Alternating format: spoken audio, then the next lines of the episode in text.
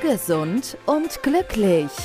Der Gesundheitspodcast von und mit Agnes Blönnigan. Magnesium war das Thema in der letzten Podcast-Episode und ein bisschen machen wir da heute weiter mit Magnesium, denn es gibt da unterschiedliche Arten, wie ich das einnehmen kann. Also man könnte zum Beispiel, wenn man Muskelkrämpfe hat oder eine Mangelzustände hat, durch die Haut auch arbeiten mit Magnesiumöl. Viele sagen, das wird nicht so gut aufgenommen. Allerdings sehe ich, dass wenn Patienten das wirklich anwenden, das wirkt schon. Also das Magnesiumöl ist Magnesiumchlorid drin. Das kann man im Internet kaufen. Manche machen Fußbäder mit Magnesiumsulfat. Das ist Bittersalz. Das kann man auch sehr gut machen. Die öffnen sich die Poren und das Magnesium wird auch durch die Haut dann resorbiert. Es dauert allerdings ziemlich lange. Also ich würde sagen, ein gutes Pfund Magnesiumsulfat für ein Fußbad und 40 Minuten die Füße drin baden. Das ist bestimmt sehr, sehr gut.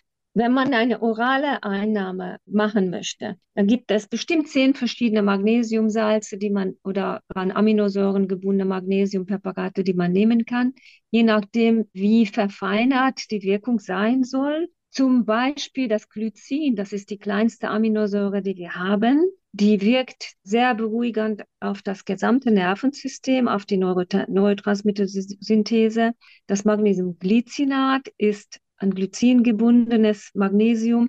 Da könnte man diese beruhigende Effekte, entspannende Effekte von Magnesium verdoppeln, indem man Magnesiumglycinat einnimmt. Taurin kappt die Spitzen von Unruhe im Herzen. Das heißt, wenn man Magnesium in Verbindung mit Taurin einnimmt, Magnesiumtaurat zum Beispiel, könnte man das ein Herzrhythmusstörungen noch viel besser beruhigen, als wenn man nur Magnesiumcitrat einnimmt.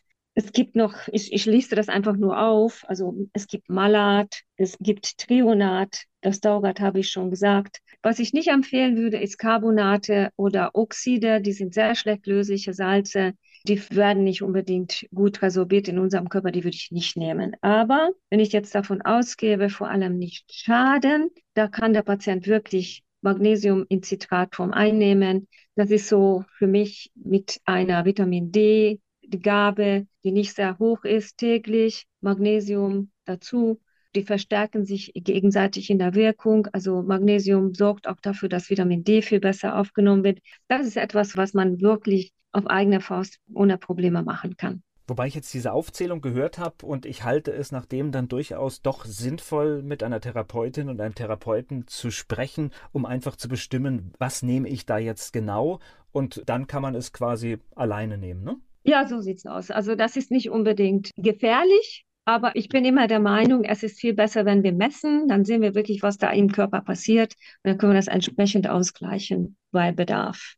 Jetzt sehe ich sehr oft, es gibt ja so Präparate, da ist dann alles drin. Ne? Das ist von was weiß ich A bis Z. Das ist aber etwas, was man letztendlich nicht empfehlen kann. Nein, also da sehe ich zum Beispiel, wenn wir dann beim Patienten gucken, wie sieht es aus, was fehlt im Körper? Dann fehlt vielleicht Magnesium. Aber in dem Präparat ist nicht ausreichend Magnesium drin. Oder er hat zu viel Zink und das, das Präparat noch hat noch zusätzlich Zink, das ist nicht so günstig. Außerdem, wenn wir einen Mangel haben, dann müssen wir das auch in ausreichender Menge ausgleichen. Und die meisten Patienten haben mehrere Mangeln. Und ich würde lieber die Mängel ausgleichen, die ich sehe, als ich so eine Kombipräparat gebe, wo ich vielleicht auch noch das, was, wovon wir genug haben, auch noch zusätzlich dazu tun und möglicherweise dadurch ein Problem verursachen. Und gleichzeitig wird der Mangel nicht in ausreichender Menge ausgeglichen. Da halte ich nicht sehr viel von, wirklich. Na, also, das, kann das Bereiche... von der Größe der Tabletten auch oder die Kapseln abhängig. Man kann da nicht alles reinpacken, was der Patient an Mängeln hat in der, in der Regel. Die meisten haben ordentliche Mängel und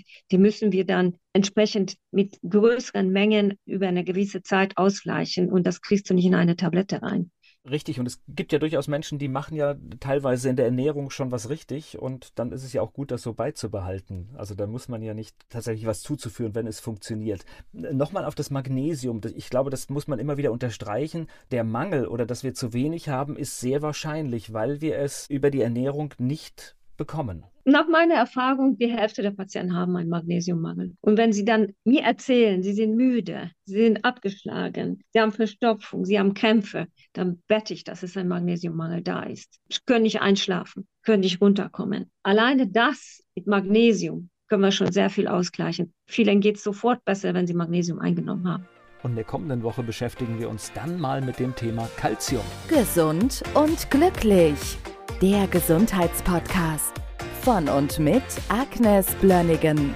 Die im Podcast dargestellten Inhalte dienen ausschließlich der allgemeinen Information. Sie stellen keine Empfehlung oder Bewerbung der beschriebenen oder erwähnten diagnostischen Methoden oder Behandlungen dar und ersetzen keinesfalls die Beratung durch Therapeuten. Bitte wenden Sie sich bei gesundheitlichen Fragen oder Beschwerden immer an die Therapeutin oder den Therapeuten Ihres Vertrauens.